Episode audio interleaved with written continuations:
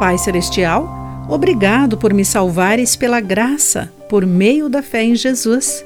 Ajuda-me a passar para a próxima geração as dádivas que recebi e a verdade do Evangelho.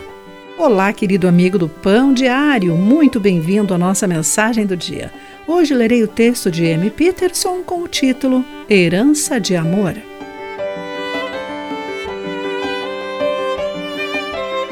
Minha filha está fascinada pela série americana Nancy Drew.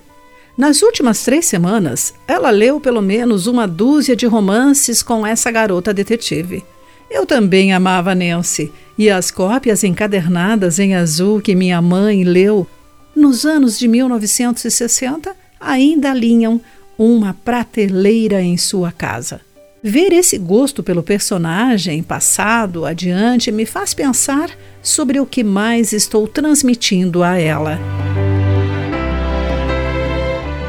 Em sua segunda carta a Timóteo, Paulo escreveu que, quando pensava em seu pupilo, lembrava-se da fé sincera que a avó e a mãe de Timóteo tinham Espero que, com seu amor pelos mistérios, minha filha também esteja herdando a fé com a qual ela servirá, como seus avós o fizeram, que orará e se apegará à promessa de vida que está em Cristo Jesus. Também vejo a esperança para aqueles que não têm pais ou avós que conhecem Jesus. Embora o pai de Timóteo não seja mencionado, Paulo chama Timóteo de filho amado.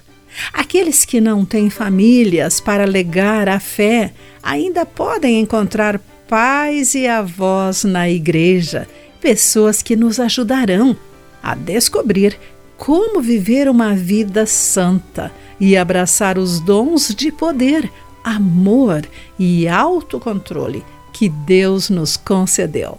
Na verdade, Todos nós temos uma linda herança.